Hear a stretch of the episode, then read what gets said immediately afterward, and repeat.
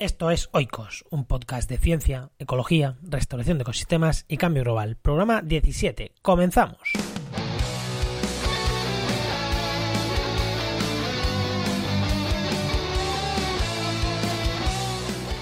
En el programa de hoy vamos a hablar de incendios forestales y de restauración ecológica. Y si está buscando empleo, quédate que al final vamos a dar una información muy interesante.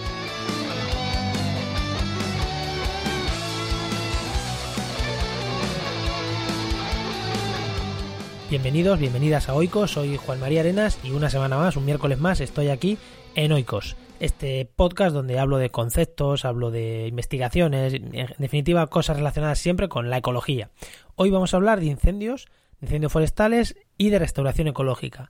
Vamos a hablar de ello porque he visto un artículo muy interesante, un artículo publicado en, en, Science muy interesante. Y bueno, y ya que quería hablar de ese artículo, pues voy a hablar un poquito en general de incendio y de restauración. Lo primero decir que los incendios forestales, eh, aunque están vistos muy mal, ¿no? Y, eh, y, bueno, es verdad que son catástrofes naturales, decir que son elementos naturales. Son, hemos dicho catástrofes naturales porque son naturales, son elementos naturales. Un incendio, sobre todo en los ecosistemas estos mediterráneos de aquí de España, son supernaturales. O sea, eh, hay especies que prácticamente los necesitan para sobrevivir o por lo menos tienen estrategias para soportar los incendios. ¿Qué quiere decir esto? Que son elementos naturales. Si una especie ha evolucionado a soportar bien un incendio es porque en su hábitat natural, si no, si no los provocara el hombre, también existirían. Y de hecho, parte de los incendios que se dan en España no son provocados, son naturales. Y bueno, lo único que, claro, el problema viene pues cuando toca núcleos urbanos, cuando atenta contra los servicios ecosistémicos de los que vive la comunidad en concreto, y ahí viene el problema. Bueno, vamos a entrar lo primero en, en ya, ya, lo he comentado un poco en decir que eh, ya lo he dicho que hay estas especies, estas especies que se consideran pirófitas, es decir, que le gustan estos incendios. Y tenemos de tres tipos de especies pirófitas, ¿no? Tenemos las especies que tienen una resistencia pasiva al fuego, que son especies que el fuego puede pasar sobre ellas, como los aloe, incluso como los alcornoques, los alcornoques porque tienen un colcho muy grande, puede pasar por encima de ellas y la especie no morir. O sea, y el individuo en concreto no morir o resistir muy bien el, el paso del incendio. Luego hay un el siguiente nivel de especies, que son especies lo que se consideran rebrotadoras, son especies parecidas a la resistencia pasiva. ¿Por qué? Porque son especies que se queman, pero que no se queman completamente. Por ejemplo, las encinas no se queman completamente. Se quedan eh, bueno, se, calcina y parece que está calcinada, pero es capaz de rebrotar de las cenizas, ¿no? Como dicen eso, del propio tocón del árbol o de la rama, empezar a echar, a echar hojas y rebrotar. Y por último están las especies germinadoras, que son especies como muchos pinos que necesitan que las semillas alcancen unas altas temperaturas para germinar. Y estas especies, cuando pasa un incendio, elimina por completo la competencia y les viene muy bien para germinar. Por ejemplo, aquí tenemos eh, los cistus, hay algunos tipos de la jara pringosa que, que, si no estoy equivocado, bueno, es que creo que esa, la jara pringosa creo que tiene varias estrategias, ¿no? Pero eh, hay especies de estas que les viene bien el incendio porque eliminan la competencia y sus semillas aguantan muy bien el que, el que sean quemadas y de hecho lo necesitan. Vale, ya hemos dicho que los incendios naturales, eh, los incendios son elementos naturales, pero hay un problema, que es la recurrencia, la recurrencia de estos incendios. Eh, un ecosistema puede estar adaptado a soportar un incendio cada 50, 100 años, pero lo que no está adaptado es a soportarlo cada 15. Ahí tenemos el problema. Y los incendios, a nivel mundial, son uno de los drivers, o de los... no sabría cómo definirlo, los drivers de cambio global son como unos...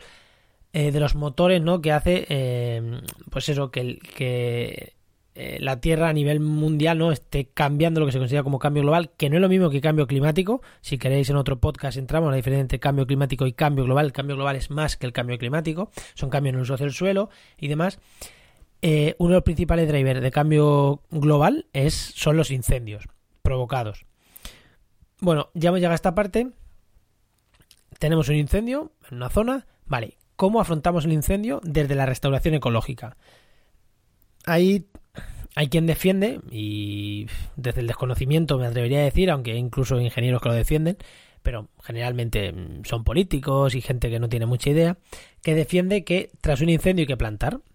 Y hay mucha gente que con su afán de, de mm, salvar el mundo se quema su tierra, pues ellos salen corriendo a plantar. No, no hay que plantar desde un incendio. ¿Cómo actuar desde la restauración ecológica en un, en un incendio? Ah, por cierto, antes, antes de seguir, eh, con el, tema de las especies pirófitas, en las notas del programa, recordar, hoy con 17, este es el OICOS 17, vais a tener un, artículo de nuestra propia web que es sobre las especies pirófitas, donde la podéis ver más, más amplio, más ampliamente la explicación que yo he dado. Y en esto, en los incendios y restauración, eh, también os voy a dejar un artículo eh, interesante que publicamos también al principio. Además, no es un artículo publicado por nosotros, sino es una nota mm, de prensa que recogimos de la Fundación FIRE y del Grupo de Investigación Remedinal y, del Máster de Restauración de Ecosistemas, el cual yo, yo realicé. Eh, que, es, que nos pareció muy interesante, ¿no? Y, y plantea estos tres métodos, estos tres formas de actuar, ¿no? O estos tres tiempos de actuar en un incendio forestal. Eh, se actúa a corto plazo, a medio plazo y a largo plazo. A corto plazo, ¿qué dice la restauración ecológica que tenemos que hacer a corto plazo? Pues lo primero es estudiar la zona y el entorno. Mm, sí, el entorno también. ¿Para qué? Para ver si el incendio ha sido muy devastador o no porque posiblemente haya dejado muchas fuentes de semillas, zonas que no se han quemado dentro del propio incendio, zonas que el incendio ha pasado muy rápidamente y hay especies ahí, muchas especies que no han sufrido mucho. ¿Y por qué los entornos? Pues lo mismo, porque pueden ser la lluvia de semillas o la fuente de semillas para el propio incendio, para la propia zona incendiada. Entonces, lo primero, a corto plazo, es estudiar eso. También, incluso antes, hay que analizar la pérdida de suelo. Bueno, cuando hicimos el estudio de la zona, no solo para lluvia de semillas, para otras muchas cosas, una de las cosas principales es la pérdida de suelo, que no haya pérdida de suelo. Esto es lo principal. Si tras un incendio se pierde el suelo, no se recupera el ecosistema. Además, este suelo que se pierde puede ir a agua, puede ir a ríos, puede producir colmatación en ríos, puede producir eh, problemas en los propios ríos o en, o en zonas más abajo. Entonces, lo principal es que no haya pérdida de suelo. Una vez que ya se ha que se ha analizado eso, o en las zonas donde pueda haber pérdida de suelo, se puede actuar, solo en esas zonas hay que actuar a corto plazo, y por último, es no plantar. O sea, no hay que salir como locos a plantar a corto plazo. Para las pérdidas del suelo se puede controlar de otra manera, por ejemplo, echando paja, echando mulch, son elementos que retienen el suelo o no eliminando la materia orgánica quemada, es, esa ya te está reteniendo el suelo. Eso es a corto plazo. En semanas, meses. ¿Qué hacemos a medio plazo? Entre un año y cinco años. Pues lo principal es analizar la recuperación natural, ver si el monte se está recuperando de manera natural. ¿Que se está recuperando de manera natural? Y vemos que el ecosistema está respondiendo bien, pues no se hace nada. Simplemente se observa, se observa que está habiendo pérdidas de suelo en zonas donde no lo, no lo veíamos, o nos estamos dando cuenta que hay zonas donde no se está recuperando por cualquier cosa, porque ha pegado una plaga de algún bicho, por cualquier cosa. Ahí es el momento de actuar y hay que hacer actuaciones concretas. Pues si en esta zona justo está, está mm, entrando una plaga que no solo afecta a árboles muertos, sino que también está empezando a afectar árboles sanos o a los que se estaban recuperando, pues es el momento de actuar.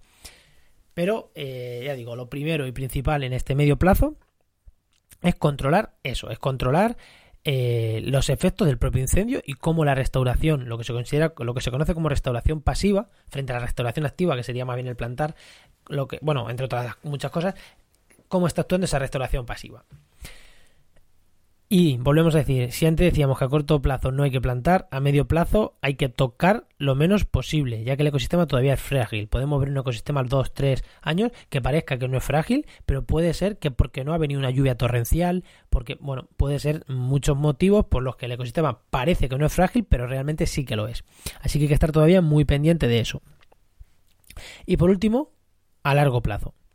A largo plazo lo principal es replantear la política forestal de la zona quemada, sobre todo si hay, incendios, si hay incendios recurrentes. Si hay un incendio hace 25 años, otro ahora, vamos a tener cuidado porque posiblemente no se pueda no se esté recuperando tan bien como una zona que lleva sin quemarse 500 mm, años y se ha quemado pues esa zona pues, y se una zona pequeña, pues posiblemente ahí no haya que hacer mucha política forestal, pero en una zona que se quemó hace 50, hace 25 y se ha vuelto a quemar, ahí sí que hay que plantear una política forestal importante y eso ya se plantea a largo a más largo plazo, a partir de los 5 o 6 años se empieza a plantear ese tipo de cosas. Según mm, ya digo, según la nota de prensa esta que recogimos hace ya un, año y pico, pero que me parece muy muy acertada, por eso estoy más o menos contándola un poquito. Y es el momento a este largo plazo de recuperar los servicios ecosistémicos perdidos. Por ejemplo, si ahí había un uso forestal para producción de setas, o para producción de madera, o para producción de lo que fuera, es el momento de recuperar esos servicios ecosistémicos. O de esos, o otros que puedan suplir la pérdida a los que se han perdido. Pero esto ya se hace, ya hemos dicho, a un medio, medio largo plazo. ¿Por qué? Porque si de primeras nos lanzamos a aquí se ha quemado el pinar, quedaba madera, vamos como locos a plantar pinos, pues posiblemente estemos haciendo un daño al ecosistema. Hay que esperar unos años y es en ese momento cuando hay que empezar ya a plantear, vale, se ha recuperado el pinar solo, se han recuperado la vegetación que favorecía las setas que aquí se cogían, los boletos, la, seta que se cogiera. Si se está recuperando bien, pues no hacemos nada. No, no se está recuperando. Es el momento de actuar. Vale, y llega a este punto, os quería hablar también, os he dicho que os iba a hablar de otra, de un artículo que me ha parecido muy interesante, también relacionado con incendio y restauración ecológica, que es un artículo publicado por... Mmm, a ver, que lo tengo aquí en otra página. Vale, ya lo he encontrado. Por Alejandro Levercus, Pablo García Murillo, Vicente Jurado Doña y Juli Pausas, que se titula, publicada además hace nada, en el 2019, en la revista Science, que para quien no lo sepa es una de las principales, junto con Nature, las dos principales revistas científicas más importantes a nivel mundial, que se titula Wildfire Opportunity for Restoration. Incendios forestales, oportunidades para la restauración. ¿Qué quiere decir esto? Bueno, para mí es una idea que ya le escuché a Juli, a Pausas, en, o le escuché, o bueno, le leí por Twitter, o le leí por algún sitio, que decía que en Doñana el incendio estaba viniendo bien. Que hubo el año pasado un incendio y está viniendo bien, ¿por qué? Porque en Doñana, en la zona que se ha quemado de Doñana, estaba se habían quemado en algunas zonas, vamos a ver, tampoco hay que generalizar, pero en algunas zonas se había quemado pinar monoespecífico y estaba apareciendo un ecosistema hiperdiverso y con mucho más valor, eh, con mucho más valor que el pinar monoespecífico que había. Entonces está viniendo bien. Eso se lo escuché a Juli Pausas en una pequeña nota, en algún sitio se lo leí y me gustó cuando vi que esto se había publicado en Science porque es es una mm, pregunta, no, no lo afirman, pero a mí me parece muy, eh, muy buena, muy buena esta pregunta que se plantea, porque en realidad sí que más o menos dicen que puede llegar a funcionar. Estos, estos autores plantean que en muchas zonas que se queman, por ejemplo, plantaciones monoespecíficas de pino, son zonas improductivas por el tipo de suelo y por el clima. Ahí hay pinos y nada más, y esos pinos no sirven para nada. Se plantaron en principio para retener el suelo y aumentar la cobertura arbórea. Vale, pues sí, igual sí se ha conseguido, pero vamos, que retener el suelo, por ejemplo, es mucho más útil las herbáceas o los pequeños arbustos que los pinos. Y eso está, eso está demostrado.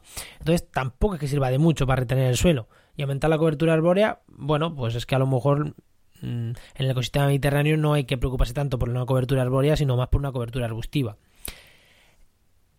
Además, estas plantaciones monoespecíficas cambian la dinámica ecológica de las zonas. Claro, eh, un ecosistema que lo que tiene que haber ahí y a lo que está adaptado es a tener, o tradicionalmente lo que ha estado adaptado es a tener eh, matorral mediterráneo y le plantas el pino. Ojo, que el pino también es autóctono mediterráneo, hay zonas que son de pinares, mm, o sea, ahí no nos metemos, evidentemente, y estos autores hablan solo de zonas en las que se ha introducido, por ejemplo, el pino o otras plantaciones muy específicas, pues el eucalipto, pues es la que sea, que son improductivas, porque hay veces que, oye, Mm, por mucho que lo llamen monte, no deja de ser un cultivo de eucaliptos, pues vale, pues hay un cultivo de eucaliptos. Pero hay zonas que no son productivas, eh, no, no, hay vegetación autóctona, pues estas zonas lo que ellos defienden. Y aparte, también se basan en que en los pinares, los eucaliptos y muchas otras veces producen incendios, al ser monoespecífico, incendios muy fuertes. Eh, normalmente las zonas que son más de mosaico, los incendios suelen ser más flojos porque hay zonas donde el incendio puede y especies que arden mejor y otras que, arden peor, que se frena. Al ser masas monoespecíficas, el incendio arrasa. Entonces, claro, ¿cómo luchamos contra eso? Pues con el propio incendio. Cuando hay un incendio en esta zona, lo que tenemos que hacer es lo que se puede hacer es intentar recuperar la vegetación natural. Aquí a lo mejor sí que haya que hacer actuaciones a medio plazo, porque si lo que nos vuelven a hacer vuelven a ser pinos, pues tenemos un problema. Esto que nos, o sea, ¿qué nos ofrece esta revegetación natural, esta vegetación natural, pues que haya ecosistemas más diversos y más resilientes, ya lo hemos dicho, la vegetación natural se quema peor. De hecho, también en el podcast si no me equivoco, en el 15, en el que estuvimos hablando con Álvaro Bayón, también hablamos de este tema de los eucaliptos, que donde hay vegetación natural, el fuego se frena, se frena y no arrasa tanto como donde hay solo eucalipto. Y además, esta vegetación natural es menos inflamable por lo general que las masas monoespecíficas. Se quema menos que las masas monoespecíficas. Con lo cual, estos investigadores, eh, Levescu, Murillo, Doña y Pausas, se basan en esto para plantear la pregunta que a mí me gustó mucho de eh, Wi-Fi and eh, Opportunity for Restoration. Y perdonar mi inglés que no es, no es muy allá. ¿Qué plantean? Bueno, pues que se unan los científicos y el personal al cargo de apagar los incendios y sobre todo de gestionar las restauraciones y lleguen a estos puntos en común que posiblemente no se lo hayan planteado, muchos técnicos no se lo hayan planteado, pero igual no es mala propuesta, pero siempre con una base científica. Ya lo hemos dicho siempre con una base científica porque hay zonas en las que sí que son de pinar. Entonces, pues bueno, ahí los científicos te dicen, no, esta zona es de pinar, hay que pinar sin mayor problema.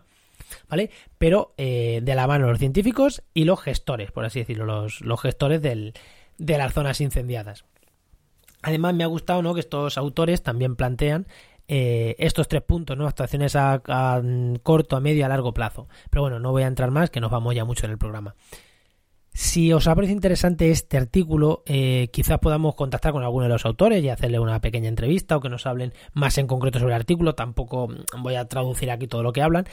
Os lo voy a dejar en las notas del programa, os voy a dejar el enlace al PDF, es un PDF en inglés y, bueno, ahí lo vais a tener en la nota del programa. Recordar, hoy 17 en restauraciondeecosistemas.com. Ahí lo vais a tener, barra podcast. Ahí lo vais a tener, el podcast.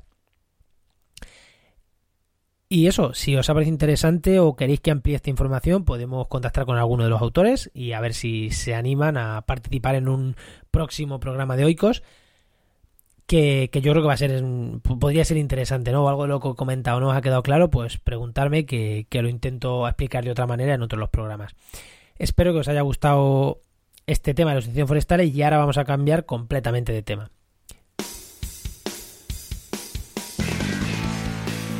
Bueno, y antes de terminar el programa, eh, os he dicho, os he dicho al principio que íbamos, que si estáis buscando empleo o bueno, o realmente a todo el mundo no le interesa el, sector del trabajo en el medio ambiente, si estáis escuchando este podcast, pues asumo que os interesa el trabajo en el sector, en el sector del medio ambiente, que es un sector muy, muy amplio, ahora veremos por qué.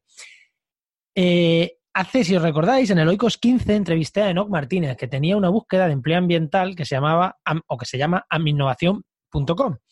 Vale, pues si a día de hoy entráis a esa página web, ya no tiene ahí las ofertas de empleo. Vamos a volver a hablar con Enoch y vamos a contaros este nuevo proyecto en el que Enoch y yo, gracias a aquel programa, nos hemos, nos hemos involucrado. Buenas, Enoch. Hola, buenas tardes, Juan. Bienvenido otra vez, bienvenido otra vez al podcast, aunque tú y yo hablamos muchísimo. Pues sí, muchas gracias. Que nada, simplemente eh, cuéntanos tú, porque voy a contar, primero yo, eh, y yo nos hemos unido para formar, para generar la web desde aquel programa 12 de Oikos, hoy estamos ya en el 17, para generar una web que se llama trabajaenmedioambiente.com. Si recordáis, eh, ¿te acuerdas que ya dijimos que el branding de innovación no era muy bueno? Pues, sí, que había que cambiar algo. pues lo hemos cambiado, ¿no? sí, efectivamente. Nada, decir que desde, desde, bueno, ayer, o depende de cuando estéis escuchando, desde el día 11, desde el día 11 de febrero, la página está activa, las ofertas de empleo ya las podéis buscar ahí. También hay un vídeo en YouTube donde podéis ver cómo manejar la web y demás. Pero, eh, no, cuéntanos, vuelve a contarnos qué es, en este caso, trabajaenmedioambiente.com.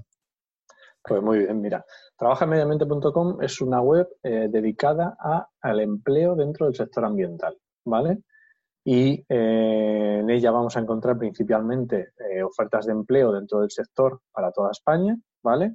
Dentro del sector del medio ambiente quiere decir dentro del sector. Tenemos muchísimos campos, desde temas químicos, de atmósfera, de contaminación, de suelos, de residuos, de clima, de sostenibilidad, de más temas de biología o de ecología, de restauración de sistemas, de educación. O sea, imaginaros todo el campo que estamos abarcando ahí y, sobre todo, ya te digo, tenemos ofertas de empleo dentro del sector.